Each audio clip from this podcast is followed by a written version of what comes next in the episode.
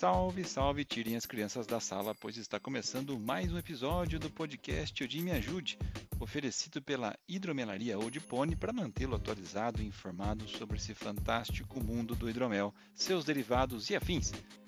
E no episódio mensal de hoje nós vamos conhecer o engenheiro químico e hidromeleiro com mais de 20 anos de experiência, William Millet.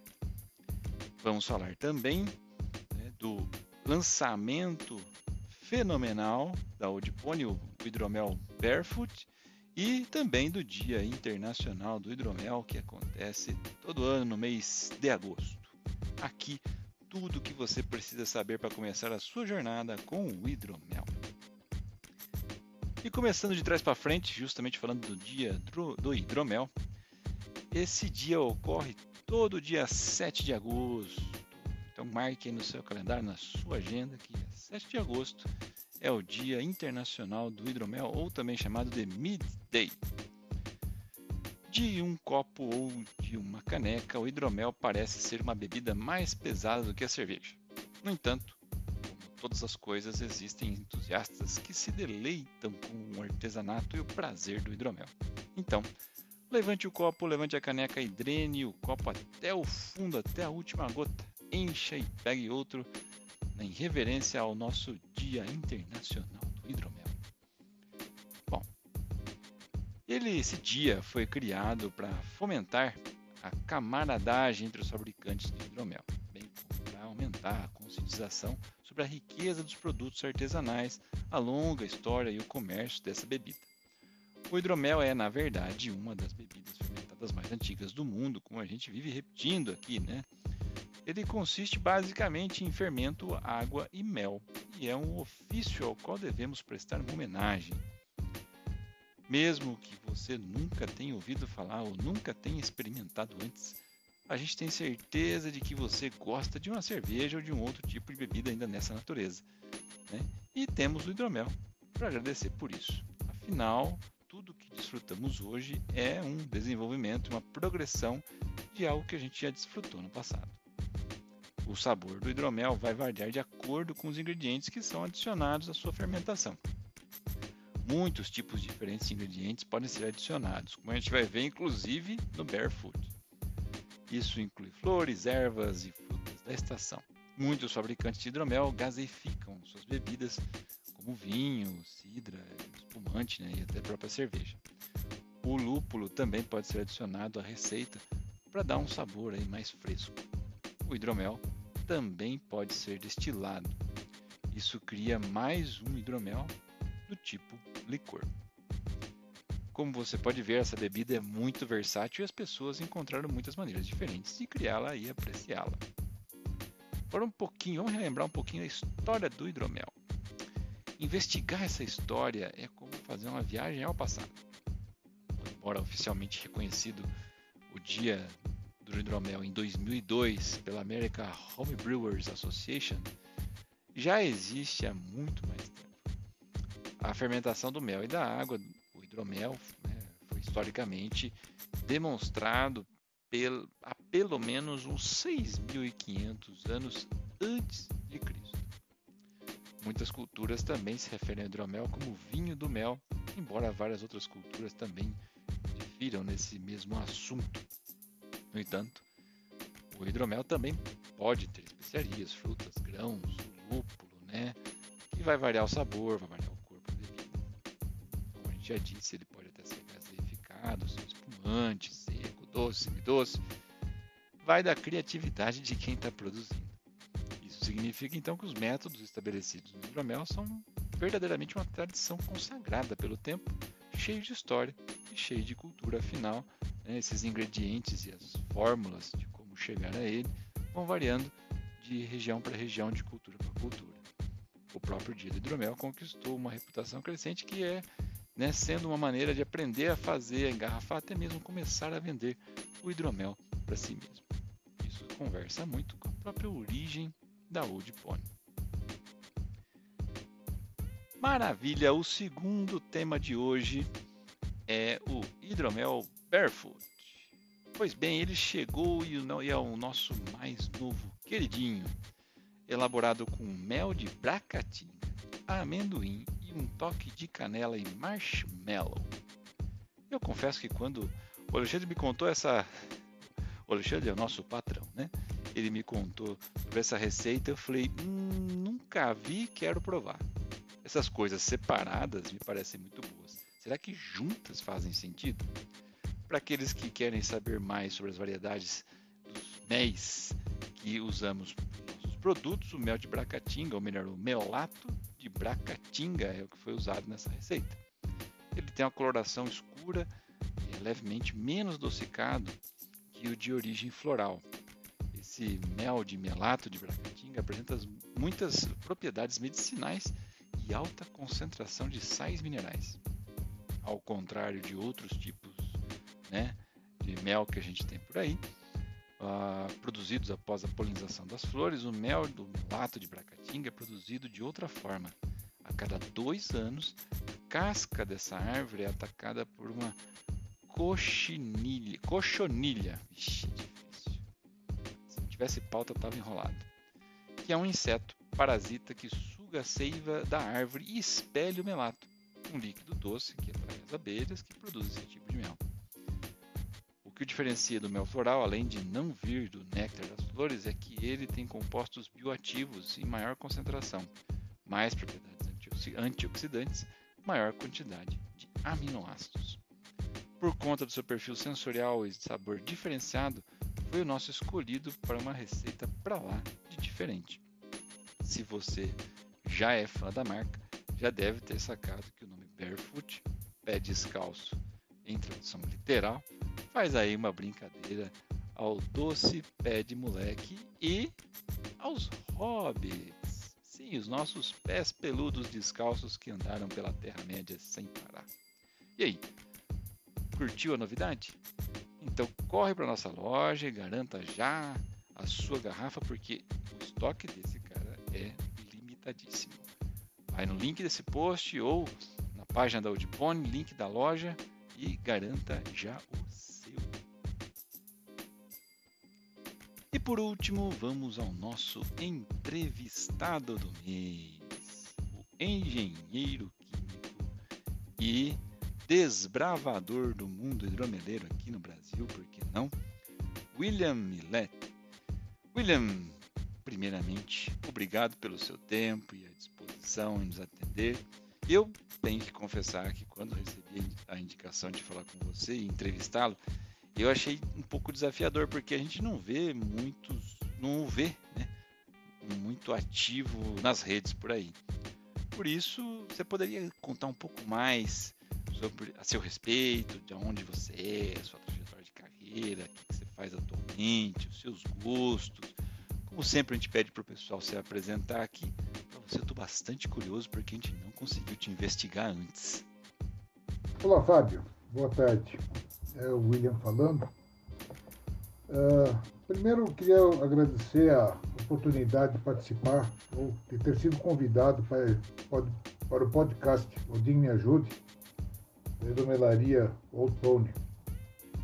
É sempre um prazer participar desses eventos. Uh, um pouquinho sobre mim.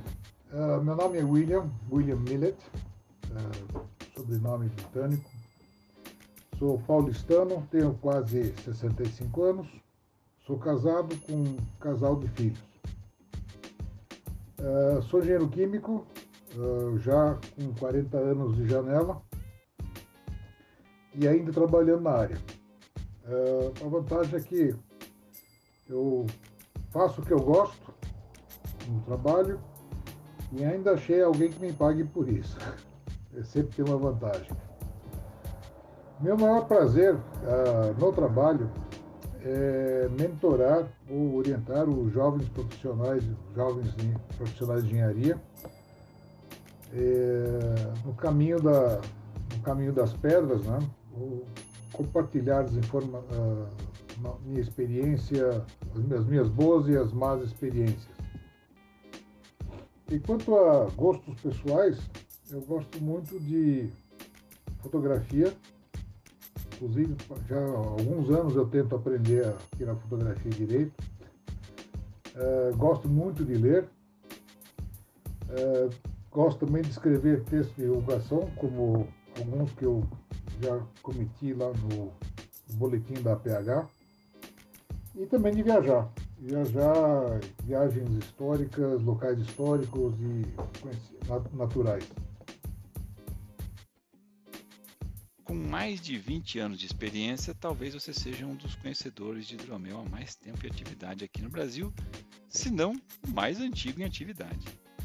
O que os seus amigos e colegas de hidromel mais próximos listariam como as suas maiores características? Quanto a ser antigo, eu não tenho muita certeza se eu sou o hidromeleiro mais antigo aqui. Pelo menos quando comecei lá em 94 e 95, já havia alguns pioneiros abnegados. Alguns já tinham até sites uh, no Brasil, estou falando. Uh, havia também em Pindamonhangaba, no Instituto de Zootecnia, um curso sobre hidromel. Inclusive eu fiz, era um curso que durava dois dias. É, bastante básico, mas uh, era o essencial para naquela época. Eu queria dar, antes de continuar, queria dar um pouco de contexto sobre de como é que entrei no, no assunto de, de hidromel. Eu comecei, na verdade, é, um pouquinho antes, lá em 86, 87, uh, com cervejaria caseira. Naquele tempo havia um, uma situação política e econômica do, do Brasil era bastante complicada e para conter a inflação, uh, houve um congelamento geral de preços. Os mais antigos vão se lembrar disso. E, o, obviamente, muitas mercadorias sumiram das prateleiras e as cervejas foram as primeiras. Né? Então, houve algumas iniciativas. Uma mais memorável, acho que é mais uh, conhecida, era da Escola de Cervejaria do Alex Sommer, que já não existe mais mas foi o primeiro a ensinar a fazer cervejaria caseira. O objetivo da cervejaria caseira era de mais uh, substituir as, cerveja, cervejas, uh, vamos dizer, uh, industriais que sumiram no mercado para ter alguma coisa para beber. Em termos de qualidade não era lá grande coisa, porque o malte era aquele que tinha, o lúpulo aquele que ele vendia, a, a levedura era absolutamente desconhecida e havia uma grande variabilidade na qualidade, na, no, no, no produto de, de, das cervejas produzidas. Nada, nada comparável que, do que acontece hoje. Mas uh, isso me deixou um pouco decepcionado, porque eu estava buscando um produto mais diferenciado, mais voltado ao que a gente conhecia lá do exterior, né, das, das microbreweries. Mas isso me deixou frustrado a ponto de parar de tentar fazer a, a, uma cerveja com materiais assim de, de qualidade duvidosa. Então voltei para fazer uh, hidromel, que me parecia ser menos complicado e que tinha materiais à disposição, tipo mel, água e levedura, e que eu, eu esperava que tivesse melhor qualidade. Nesse caso, eu sempre tinha uma, tinha em mente, vamos dizer, uh, das minhas leituras, a mitologia nórdica, céltica, eslava, uh, a presença do Ming, né? o hidromel que estava sempre presente na literatura, isso aqui sempre chamou minha atenção, me deixava curioso. Então era uma oportunidade de replicar uma, uma bebida assim bastante histórica e, por que não dizer, de origens místicas. Né? Uh, havia também uma tradição familiar de consumo de mel, eu sendo produto de uma, duas famílias de origem europeia, e então havia um consumo de mel assim como alimento. Uh, então a gente consumia bastante mel e o mel era bastante conhecido na minha família e por mim. Então isso se juntou ao útil ao agradável, né? De produzir hidromel e conhecer um pouco do mel e gostar do, do, do, mel. Naquela época, eu diria que a minha maior característica era uma coisa de engenheiro mesmo, né? Era de se basear em dados técnicos, informações consistentes, sempre querer saber, procurar saber o que está acontecendo e ter controle do processo. Uh, isso junto à minha, vamos dizer, natural curiosidade sobre as questões naturais e uma certa facilidade em ser conduzir experimentos, experiências ainda mais com uma origem, vamos dizer, de, de, de química. Então, por isso que eu entrei na, na, no ramo de hidromel e sempre tive assim uma grande satisfação em uh, produzir ou estudar sobre hidromel. E o que o levou à sua maior realização? Conta pra gente qual foi ela. Uh, a minha maior realização nessa, nessa aventura do hidromel, nessa viagem hidromeleira, era, além dos 60 litros de hidromel que eu consegui produzir, em, embaladas em garrafas de cervejas, porque eram as únicas que, que eu tinha assim sobrada, que sobraram da, da minha aventura cervejeira anterior. E muitos deles, assim, inclusive um tipo que eu gostava muito, aliás, gosto muito, é o Sizer, que é o hidromel feito com suco de maçã. Dizer, eu adoro maçãs e adoro mel, então tenha tudo de bom. A outra realização seria a dentro da, do, dentro da minha pegada de engenheiro, é a busca de literaturas e dados técnicos históricos. E conseguir montar um acervo bastante uh, grande dessas literaturas, que abrangiam desde o século XIX, é, francesas, alemãs, uh, russas também. Uh, então, e esse acervo eu tive a grande satisfação de poder ver que foi bem aproveitado pelo Greg Demet em seu livro sobre hidromel.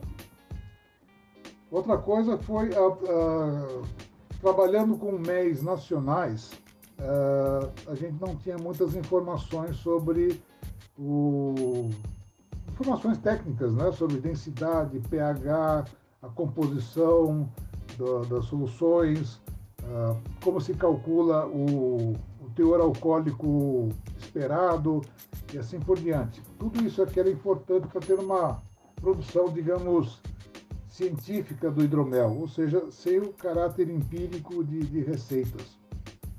Uh, é no meu, digamos, perfil psicológico ou talvez profissional, é sabe, gostar de saber o que estava fazendo e ter controle sobre as consequências ou dirigir um hidromel para uma determinada característica e saber como fazer isso.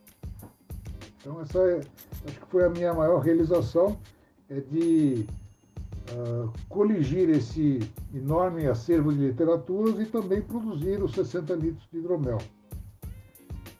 E a, um, uma vantagem é que boa parte desses 60 litros sobreviveu, digamos, 15, 20 anos, então houve oportunidade de degustar vamos dizer, um hidromel quando feito ah, recém-feito e depois de 15 anos. E acreditem, é uma grande diferença. Ah, um hidromel, vamos dizer, geralmente ele não é assim ah, recém-feito, ele não tem assim uma grande ah, grande grande aroma, uma grande um grande sabor, alguma coisa que o destaque mas envelhecimento ele em boas condições por seis meses, um ano, uh, por dois anos, sempre acarreta uma melhoria significativa no seu perfil organolético. Ainda mais se for 15 anos, mas o importante disso tudo é que não pode ter contato com o ar. O ar realmente degrada o hidromel. E qual foi a sua maior lição sobre o que você considera o seu maior fracasso, o maior revés na nossa, nessa vida hidromeleira? Uh, bom, você está perguntando sobre a minha, minha maior lição, o meu maior fracasso. Na verdade, não houve fracassos, não. Houve várias situações onde, uh, insucessos, onde houve oportunidade de aprendizagem, melhoria. É claro que o, sistema de esgotos da cidade de São Paulo ficou bastante enriquecido com alguns desses insucessos, dos mais flagrantes, mas uh, basicamente eu tenho uma, uma frustração, é que a questão das leveduras. Não, não haviam leveduras selecionadas para fazer hidromel, para fazer vinhos, nem para fazer cervejas. Então a gente tinha que se virar com o que tinha disponível. Era o fermento de pão. Ou o fermento de pão que lhe vendido em mercado ou aquele que obtido na, do padeiro amigo.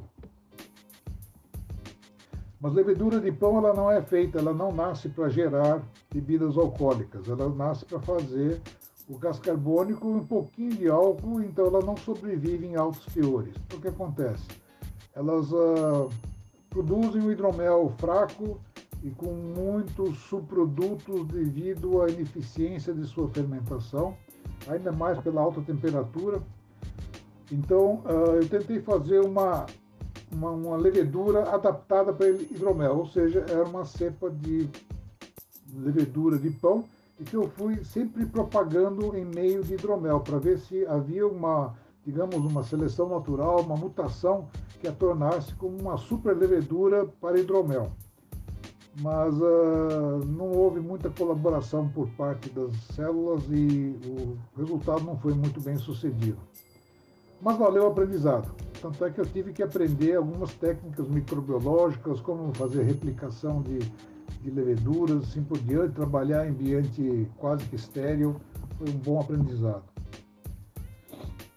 E também foi uma é, outra frustração que talvez seja devido a, a, a, levedura imprópria, é uma, uma, uma, um persistente amargor no retrogosto de, de quase todos os hidroméis que eu fiz. Então, quer dizer, o sabor, o aroma começa muito bom, mas depois, depois de engolido, fica aquele retrogosto amargo. Mesmo que não tenha usado nada amargo no, na formulação, mas eu suspeito que isso aí deve ter sido um problema da levedura. Uh, é uma questão assim a verificar com usando leveduras mais apropriadas para isso. Bom, resumindo, a, a frustração, houve, houve, a curva de aprendizagem é bastante íngreme, principalmente quando você, vamos dizer, é quase que o pioneiro na área e você tem que aprender ou desenvolver todos os dados ou as informações de que você precisa. Então, isso implica em vários acertos e muitos erros mas todos eles resultaram em um maior conhecimento e uma forma de usar uh, novo, uh, fazer erros sempre diferentes e não os mesmos. E uma frustração também nessa época era ter haver poucos hidromeleiros, poucos colegas para troca de experiências e degustações de outros tipos, outros tipos de hidromel. Uh, como você, como se você faz o seu hidromel, você não sabe como é que um bom hidromel deve, que gosto deve ter um bom hidromel. Então você trabalha sem referência, sem comparação. Então você não tem como fazer uma comparação ou melhoria, dizer, ah, esse aqui está ótimo, esse aqui não está não tá tão bom assim, esse aqui está definitivamente impróprio para consumo humano e assim por diante mas essa talvez seja uma das maiores frustrações na época de não ter como comparar hidroméis. E que conselho então você daria àqueles que desejam começar a sua própria produção de bebidas artesanais, que necessariamente não precisa ser o hidromel? No caso de conselhos que eu daria para aqueles que entram na área de hidromelaria, o primeiro conselho é um é, digo, continue é, é uma área fantástica, é um produto maravilhoso, tem uma história riquíssima e que sempre dem, demanda, vamos dizer, curiosidade de quem uh, degusta ele pela primeira vez. Mas quanto aos, digamos, aos conselhos técnicos, né? Eu diria que registre tudo que você faz. Use um caderninho, planilhas, uh, para registrar tudo o que você faz e usa na formulação. O tipo de mel, o tipo de água, quantidades, aditivos, uh, se ferve, se não ferve, qual foi a temperatura, tempo de, eh, de fervura, levedura, que tipo de levedura, assim por diante. Você anote tudo o que aconteceu e o que não aconteceu no processo de, de, de fermentação, de elaboração. Porque uh, se o hidromel que você fez saiu fantástico, você tem condições de replicar ou de fazer ele de novo. Ou se ele não saiu tão fantástico assim, você tem condições de, de rastrear qual foi o problema que aconteceu e corrigir isso, de, de uma forma que você não repete o mesmo erro. O que eu digo é assim, Uh, o, o, o, importante não é não errar, e sim errar sempre de uma forma diferente, porque isso significa que os outros erros você aprendeu. Outro conselho que eu, que eu dou, aliás, é, é trocar informações e experiências com colegas. Hoje, hoje se tem acesso pela internet para o mundo todo, para todo mundo que faz hidromel, seja na, na cidade ao lado, seja no, na região norte, nos Estados Unidos, no Canadá, na Islândia, ou na China, ou na Austrália, onde quer que seja.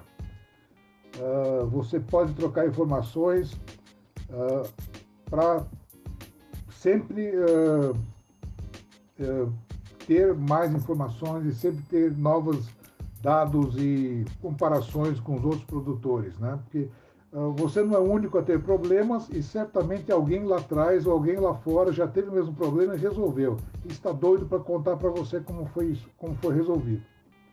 E outra coisa é degustar produtos de, produtos de outros produtores a título de comparação e ter referência daquilo que você está fazendo.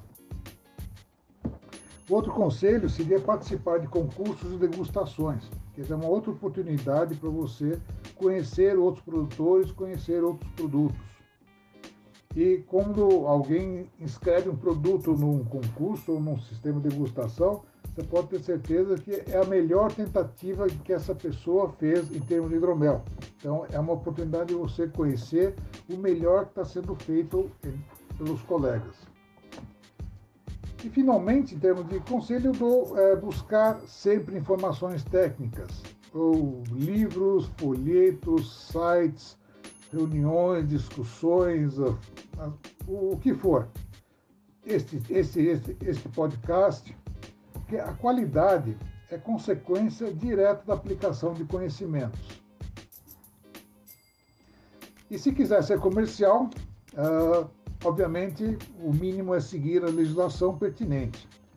Mas o conselho é ir além, porque a legislação te dá o mínimo que você tem que seguir o mínimo das boas práticas, mas se você for além, com base nos conhecimentos que você adquire, você certamente atingirá níveis superiores de qualidade, atendendo todas as legislações e todos os, os, pre, os preceitos legais. Uh, da mesma forma, não economize em qualidade. É, a qualidade é aquilo que vai fazer o seu cliente voltar, é aquilo que vai fazer o seu cliente uh, contar para os seus amigos, seus parentes, que ele tomou um hidromel fantástico, maravilhoso. Isso eu tenho uma experiência muito recente de um amigo que atualmente é cervejeiro artesanal, mas ele degustou hidromel de alguém que forneceu garrafa para ele. Ele simplesmente se apaixonou pelo hidromel, dizendo que acompanhou maravilhosamente o prato que eles estavam comendo na hora, era uma bebida ideal para tomar geladinho no final da tarde, ou seja, ele se apaixonou. A felicidade é que ele teve um, é que ele recebeu hidromel de excelente qualidade. Imagina se fosse um produto assim, mais sem vergonha. Ele detestaria isso aqui, nunca mais queria, iria querer ouvir falar disso. Tanto é que ele já me, uh, já me uh, alistou para dar os, os, informações uh, básicas sobre hidromel, porque agora ele vai evoluir de cervejaria para hidromelaria. E outra coisa, finalmente, é a parte do comercial é treinamento. Treinamento e treinamento. Seu e dos seus funcionários. Quer dizer, não adianta você tentar fazer um produto de qualidade, um produto sofisticado, um produto de, de, que diferencie do mercado sem que o seu pessoal saiba o que está fazendo. Se você acha que você, treinando um funcionário, que treinar um funcionário sai caro, Imagina tentar usar esse funcionário sem treinamento. Imagina o prejuízo que ele pode dar. E, finalmente, uh, prestigia a indústria nacional, o apicultor nacional e proteja as abelhas. As abelhas, hoje em dia, no mundo, estão não estão exatamente uma espécie em extinção, mas elas estão sob ameaça de alguns tipos de inseticidas e más práticas de, de, de aplicação de inseticidas. Então, as abelhas, elas são as operárias, usando um jargão, é, que fazem a, a sua matéria-prima, ou seja, o mel, e vários tipos de mel. Então, prestigie, uh, proteja as abelhas e prestigie o seu apicultor. William, foi um prazer tê-lo conosco e mais uma vez obrigado pelo seu tempo. Espero poder contar com você para outros episódios. Para finalizar a nossa saideira, se você pudesse dar conselhos ao seu eu desbravador do universo hidromeleiro lá no passado, o que seria? Conselhos que eu daria a mim mesmo se eu pudesse voltar. Uh, bom, primeiro que seria trocar ideias, experiências, mesmo com pouca gente, sempre tem alguém mais curioso, sempre tem alguém mais com um paladar mais discernente que pode te ajudar. E se você para dizer se o produto é bom, razoável, regular ou simplesmente joga fora. Uh, divulgar o produto e sua, sua história tem uma divulgação pública, quer dizer, é uma história muito rica, muito interessante. Uma, é um produto com enorme tradição e que tem uma pegada, vamos dizer, eh, colocar entre aspas, mística, né? que atrai muita gente. Então, a, a, a, além de sua história, além de sua, vamos dizer, essa pegada mística, o, o hidromel também é um bom, é um excelente, uma excelente bebida acompanhar vários pratos, várias, várias situações. O hidromel tradicional e os vários tipos. Né? E aprender sempre, cada vez mais, porque uh, o aprendizado nunca é demais e você sempre se melhora com a, a título de produtor ou, ou simplesmente um produtor artesanal. Assim como aprender é importante, ensinar também é importante, porque você não consegue ser um, um bom profissional, um bom hidromeleiro se você segura todas as informações para você. Uma coisa que eu sempre digo, né? Que uma vela não queima menos, não é menos luminosa se ela, se ela acende outra vela. Inclusive com duas velas acesas, a luz é a luz do conhecimento é sempre maior finalmente é não ter medo de experimentar, não ter medo de coisas novas, testar coisas, uh, receitas novas, ingredientes novos, porque uh, no, no, máximo que pode acontecer é o negócio sair tão ruim que uh, em vez de jogar fora, você pode até guardar durante um, dois, três ou até dez anos e ver se como ele melhora. Então, basicamente, essas aqui são as um pouco menos de meia hora, um resumo assim da minha história, das minhas, das minhas aventuras no ramo hidromeleiro e que pretendo retomar em breve. Uh, foi um prazer uh, participar desse podcast, rememorar algumas coisinhas e permaneço à disposição através da, da própria PH ou da Old Pony para alguma outra discussão, alguma outra informação, compartilhamento de informações. É sempre um prazer e obrigado e até mais. Pois bem, meus amigos, com narração de Fábio Camatari, este foi mais um episódio do podcast Odin Me Ajude. Todo mês, um novo episódio para ser degustado por você. Se você gostou desse episódio, continue conosco. Vamos apresentar informações, receitas, entrevistas, novidades sobre o universo do hidromel. Aproveite e apresente esse episódio para dois amigos. Vamos fazer a nossa base de ouvintes crescer. A gente está em todas as plataformas de podcast, inclusive no Spotify. Aproveite também para se conectar às nossas redes sociais e ficar atento aos lançamentos e promoções. É só procurar arroba em qualquer lugar que você vai achar a gente em algum lugar. Ok? Aquele abraço e até o próximo mês.